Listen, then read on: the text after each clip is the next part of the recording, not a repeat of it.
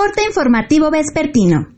Morelia Radio, el resumen preciso de los acontecimientos más relevantes con información del portal de noticias más grande de la región. Morelia Radio. Bienvenidos. En el 23 de julio de 2020, estas son las noticias más importantes.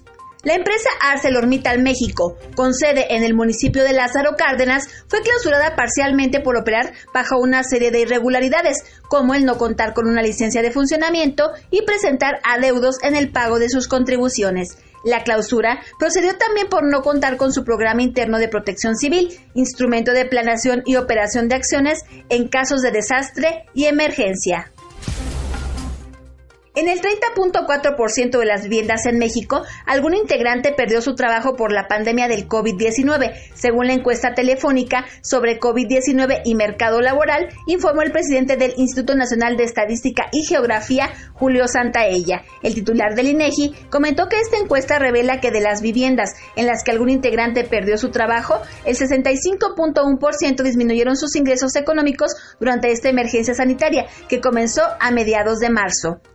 En el mes de abril, de los 32.9 millones de personas ocupadas, el 21.8% estuvieron ausentes o con suspensión temporal, lo que representa 7.2 millones de personas, de las cuales el 92.9% se debió a la pandemia originada por el también llamado coronavirus.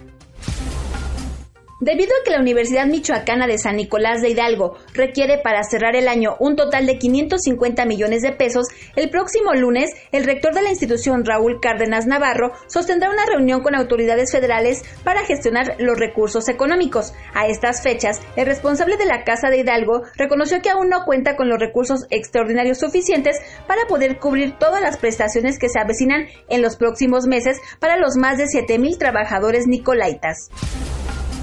Por segundo día consecutivo, egresados de las normales oficiales de Michoacán en las generaciones 2019 y 2020 mantuvieron bloqueada la avenida Ventura Puente frente a la Secretaría de Finanzas y Administración en exigencia de pagos de salarios y becas. Los manifestantes informaron que no han sido atendidos por ninguna autoridad de la Secretaría de Educación en el Estado, pese a que ayer realizaron la misma manifestación en esta ciudad capital. Integrantes del Colegio de Cirujanos Orales y Maxilofaciales alertaron a ciudadanos sobre cursos patito y escuelas sin registro de validez oficial en los que personas sin preparación o certificación ofrecen a los pacientes procedimientos quirúrgicos o tratamientos bucales a bajo costo, los cuales, al realizarse de una forma no adecuada, pueden poner en riesgo la vida de la gente.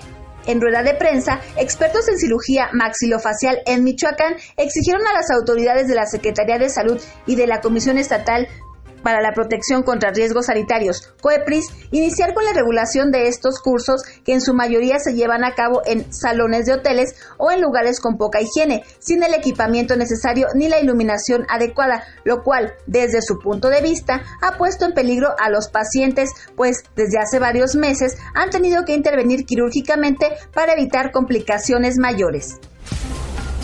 El presidente municipal de Morelia, Raúl Morón Orozco, aseguró que se encuentra bien de salud y no manifiesta ningún síntoma que pudiera advertir la posibilidad de un contagio de coronavirus, por lo que hasta este momento descarta practicarse alguna prueba. Informó desde Morelia, Michoacán, Zaira Casillas.